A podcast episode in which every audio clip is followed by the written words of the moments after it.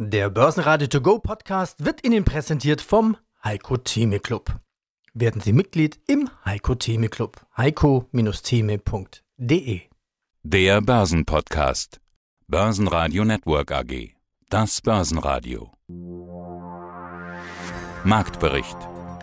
Im Studio Sebastian Leben und Peter Heinrich und von der Börse Stuttgart Thomas Zulek. Außerdem hören Sie diesmal Jochen Stanzel, Chefmarktanalyst von CMC Markets, zu den Zahlen von Infineon, Pressesprecher Bernd Hobbs, zu den Zahlen der Comdirect, CEO Arno Walter und zu den Zahlen von Verbund, CEO Wolfgang Anzengruber. Außerdem Wikifolio-Trader Werner Krieger zu seiner Wikifolio-Strategie. Alle Interviews in ausführlicher Form hören Sie wie immer auf der Börsenradio-Website oder in der Börsenradio-App. Da ist sie also, die lang erwartete Zinssenkung der Fed. Nur gab es auch die Ankündigung, keine Serie an Zinssenkungen zu starten.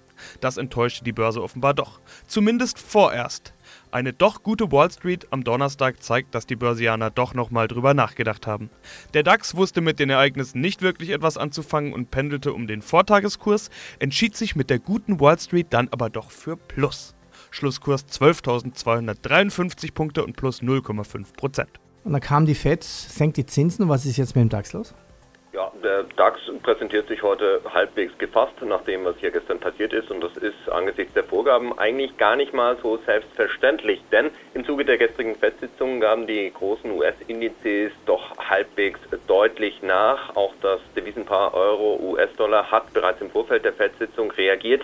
Der Dollar zeigt sich in diesen Tagen durchaus als äh, starker Gegner für den Euro. Und aktuell sind wir bereits bei 1,10 beim Devisenpaar angelangt. Und ja, glaubt man zumindest technischen Analysten, so könnte der Druck auf den Euro gegenüber dem US-Dollar weiter anhalten. Selbst ein Stand im Bereich von 1,05 scheint in diesen Tagen durchaus möglich.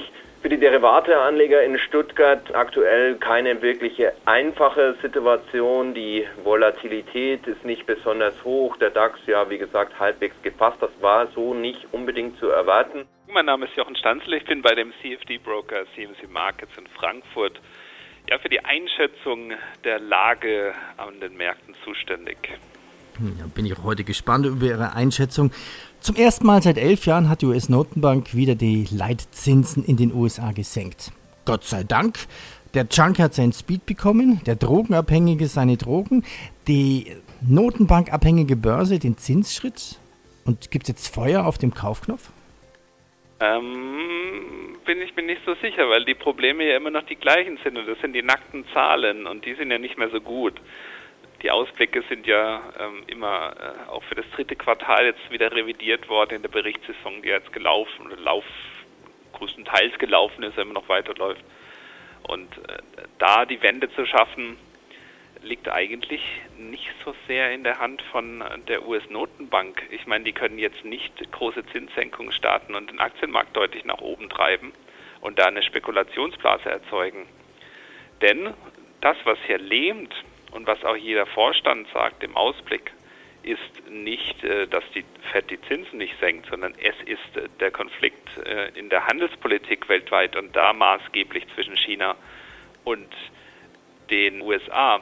Und was da gestern passiert ist, ist, dass die Fed den Druck auf Trump, den Handelskonflikt zu lösen, erhöht hat, weil nämlich Jerome Powell, der Notenbankchef, sagte, das, was wir jetzt gemacht haben, ist irgendwie so eine Anpassung in der Mitte von unserem geldpolitischen Zyklus. Das ist nicht der Beginn von einer seriellen Senkungsphase. Und genau das hat sich ja Donald Trump gewünscht, der sich ja dann äh, per Twitter dann irgendwann 22.20 Uhr gestern sehr enttäuscht dann auch geäußert hat. Also, das hat man ja erwartet, ist schon wieder enttäuschend und ja, also er hat diese Rückendeckung, diesen Plankoscheck von der Fed nicht bekommen und damit spielt Jerome Powell den hier den äh, Ball ganz gekonnt an Trump zurück und erhöht den Druck auf Trump und auf die ganze Mannschaft hier im Handelskonflikt mit China Fortschritte erzielen zu müssen. Und das ist eigentlich auch positiv für Europa, weil er hat ja auch schon irgendwie so angekündigt, es könnte ja auch einen Handelskrieg mit Europa geben. Vielleicht gibt es den jetzt nicht, weil er eben diese Rückendeckung, diese volle Rückendeckung von der FED nicht hat. Also die FED hat gestern Unabhängigkeit bewiesen, das ist ein gutes Signal. Der August geht so weiter, wie der Juli aufgehört hat, mit schlechten Meldungen, Gewinnwarnungen, Gewinneinbrüchen. Starten wir mit BMW.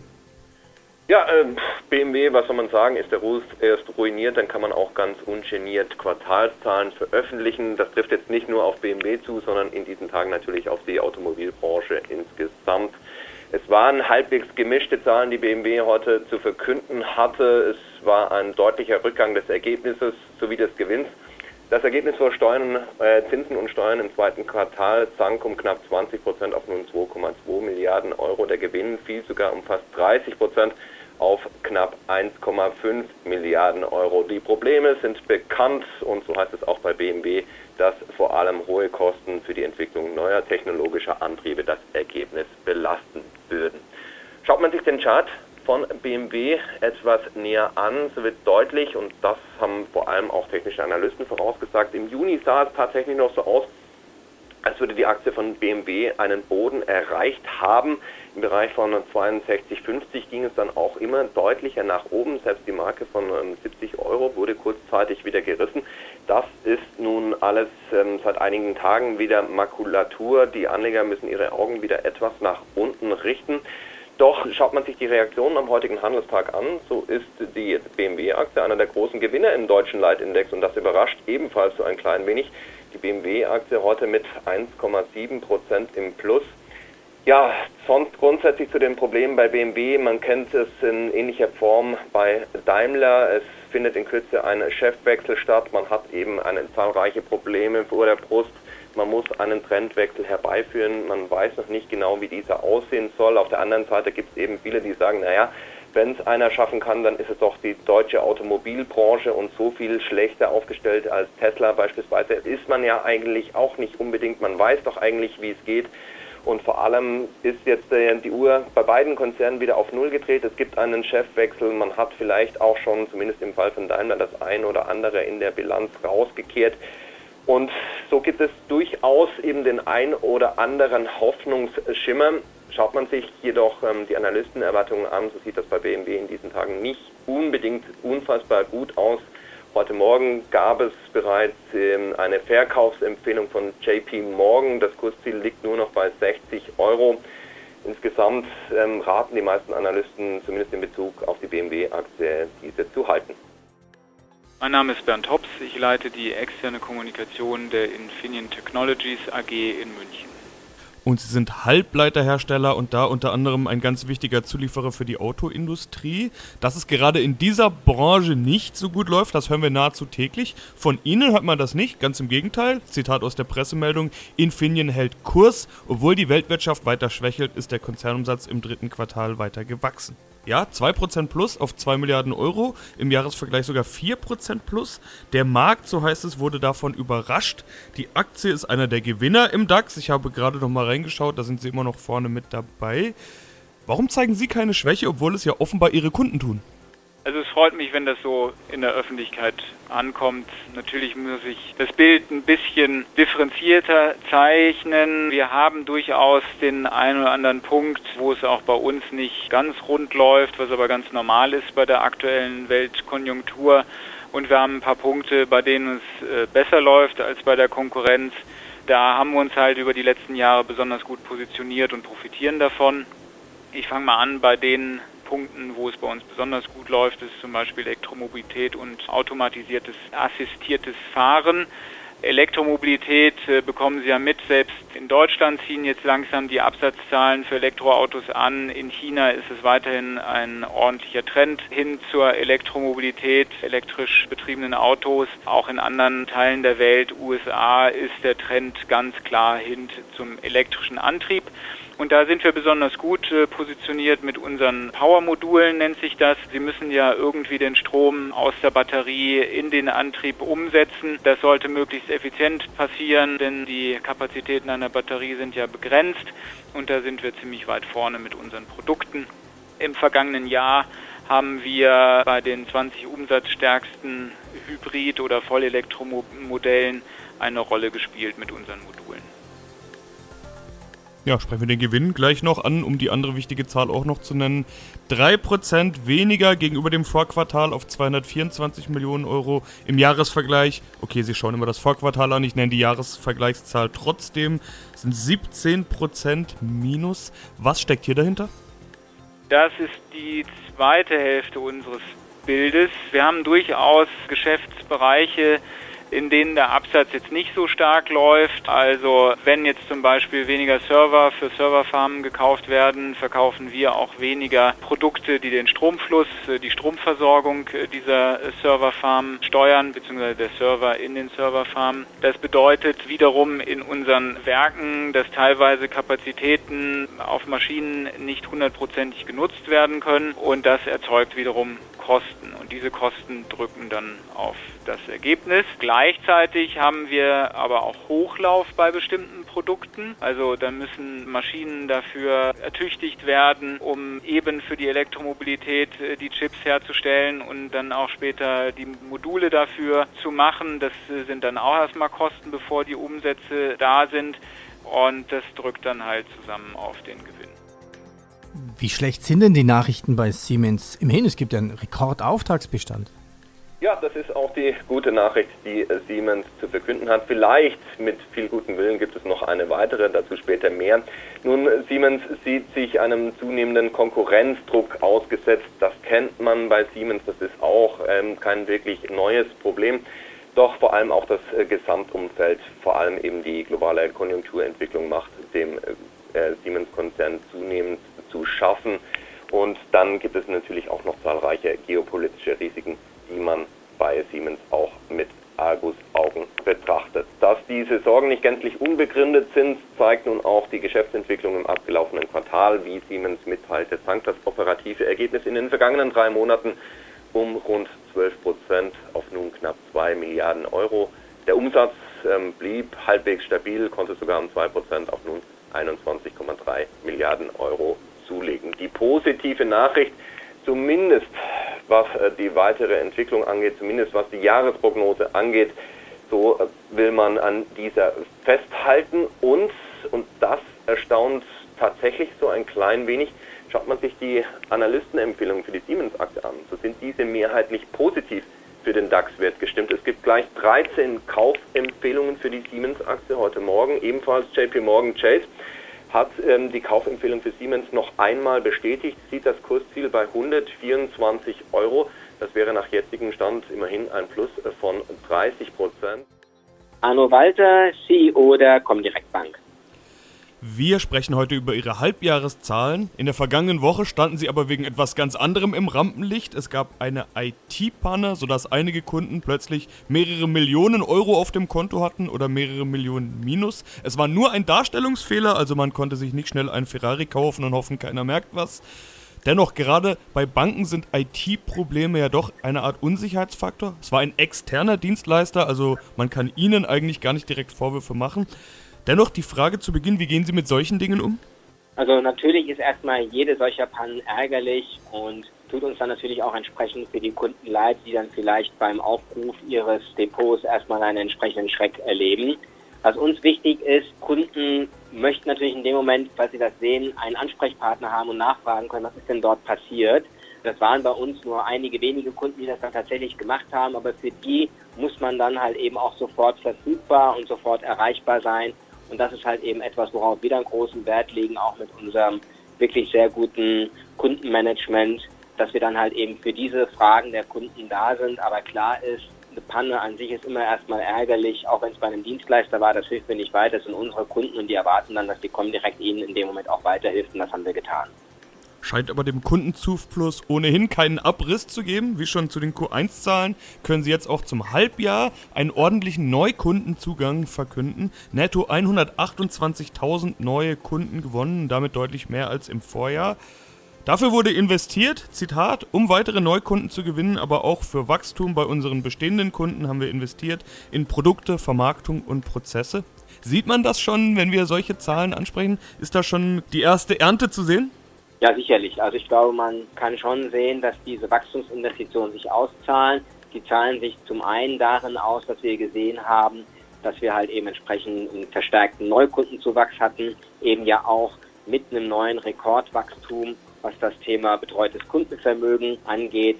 Da haben wir ja auch immer in den ersten sechs Monaten einen Rekordnetto-Mittelzufluss von 5,6 Milliarden gehabt. Gleichzeitig haben wir es aber auch geschafft, in unsere Prozesse und in unsere Produkte zu investieren. Man hat das bei den Sachaufwendungen gesehen, die ja faktisch auf dem Niveau des Vorjahresquartals gewesen sind. Also wir wollen natürlich effizient auch wachsen und gleichzeitig dabei auch das Kundenerlebnis verbessern. Also ein schönes Beispiel ist unsere neue Suche, die wir im Online-Portal jetzt haben. Dort kriegt der Kunde eben entsprechend schnell dann Informationen. Und dass das alles auch ganz gut ankommt, sieht man ja am Ende auch bei den Preisen, die wir damit gewinnen. Also sei es für die App, die ausgezeichnet wurde, oder halt eben auch zum wiederholten Male jetzt als beste Bank in Deutschland.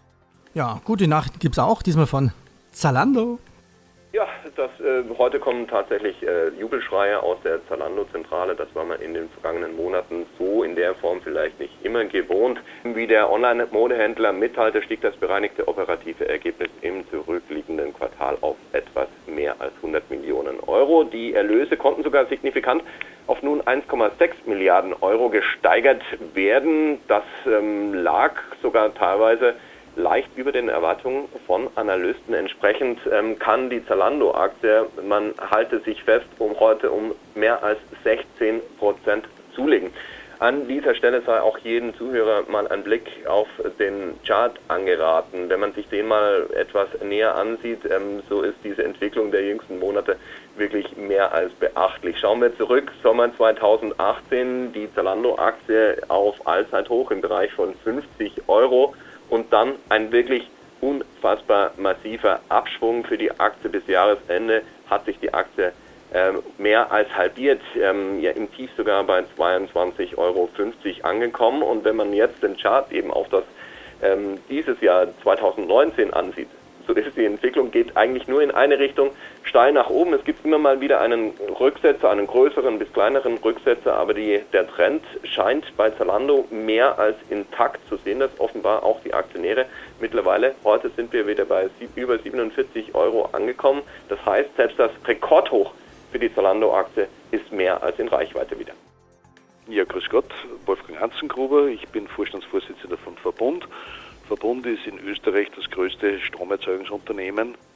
Ja, und dann nennen wir die Ergebnisse. EBITDA 36,2% plus auf 685,9 Millionen. Das berichtete Konzernergebnis 48,7% plus auf 338,2 und das um Einmaleffekte bereinigte Konzernergebnis um 53,1% auf 340,3 Millionen Euro und das Ganze war so gut, dass sie nun die Prognose angehoben haben. EBITDA zwischen rund 1,18 Milliarden und 1,25 Milliarden Euro und damit ein Konzernergebnis zwischen 530 und 580 Millionen. Läuft es also so viel besser, als Sie ursprünglich mal erwartet haben? Es läuft besser, das ist richtig. Wir, wir schätzen ja immer, wenn wir die Prognose beginnen, am Jahresanfang immer mit einer durchschnittlichen Wasserführung an. Wir sehen also, dass wir auch auf den Großhandelsmärkten entsprechend punkten konnten. Das heißt, wir konnten in den Spotmärkten die großen die, die Preisveränderungen auch mitnehmen. Das war ein wesentlicher Punkt. Das Hedging-Volumen steigert sich auch, sodass wir also auch für das nächste Jahr entsprechende Zuwächse auch dort noch sehen. Also ich glaube, wir sind recht gut auf Kurs, das funkt, äh, läuft gut, das Unternehmen ist gesund, die Verschuldung ist herunter, Cashflow ist stark. Also im Moment, glaube ich, sind wir sehr zufrieden mit diesen Entwicklungen. Mein Name ist Werner Krieger. Ich selber bin Geschäftsführer einer Vermögensverwaltung, der GFA Vermögensverwaltung hier im Südwesten, im Freiburger Raum. Wir selber sind spezialisiert auf die Konstruktion regelbasierter Anlagestrategien und hatten uns daher vor fast fünf Jahren entschlossen, eine Strategie, die wir haben, öffentlich und gläsern zu machen. Und da hat sich Wikifolio angeboten und so konnten wir eine Momentum-Strategie, die wir konstruiert hatten, ganz gläsern vorstellen, dort ins Netz stellen. Jeder der sich das Wikifolio anschaut, kann nachvollziehen, in welchen einzelnen Aktien wir drin sind. Man kann nachvollziehen, wann wir in den Märkten investiert sind und wann nicht. Also ganz, ganz transparent. Und dieses Wikifolio dient uns auch bei verschiedenen Kundenworkshops als Gegenstand, um die Strategie besser erklären zu können, praktisch schon in einer Art Unterricht, um dann auf die Basics einzugehen, was ist Momentum, was ist Market Timing etc. Schauen wir uns doch mal Werte in deinem Portfolio weiter an. Warta plus mhm. fast 80 Prozent, also 78, Dialog Semiconductor 65, Compro Group 30, Zalando heute Zahlen, da wird gejubelt. Der Kurs bei dir momentan plus 15 Prozent. Da fällt noch Adidas auf, heute mit einem neuen Allzeithoch. Ähm ist bei uns auch drin. Also wir haben zwei Werte aus dem DAX auch drin. Das ist Adidas und das ist auch SAP. SAP hat uns bisher eher enttäuscht, was den DAX-Bereich anbetrifft. Adidas wiederum hat uns, ähm, ja, ist in Ordnung. Das ist der zweite DAX-Wert, den wir drin haben. Und äh, dann haben wir noch Airbus drin, die eigentlich recht gut laufen. Airbus hat eben profitiert von der Krise bei Boeing. Das war sehr, sehr gut. Und wir wählen allerdings nicht fundamental das Ganze aus, sondern wir sind der Meinung, wenn die Anlegerschaft Nachrichten positiv beurteilt, dann führt das zu Käufen. Und wenn das zu Käufen führt, führt das zu steigenden Aktienkursen. Und wenn das zu steigenden Aktienkursen führt, dann sind die trendstark und ich habe sie im Portfolio drin. Börsenradio Network AG Marktbericht Der Börsenradio To Go Podcast wurde Ihnen präsentiert vom Heiko Theme Club. Werden Sie Mitglied im Heiko Theme Club. heiko-theme.de